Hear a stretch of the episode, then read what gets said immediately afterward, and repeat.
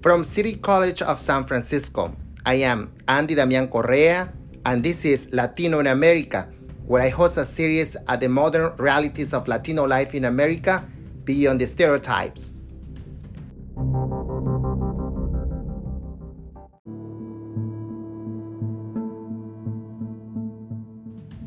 My first episode opened up with a look at the 2020 COVID 19 health global crisis for undocumented people in the most expensive city across the country, San Francisco.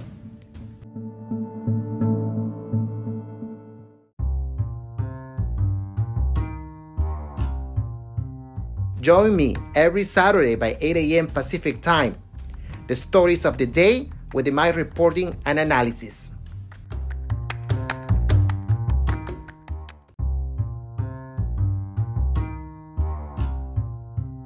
Join me every Saturday by 8 a.m. Pacific Time. The stories of the day with my reporting and analysis.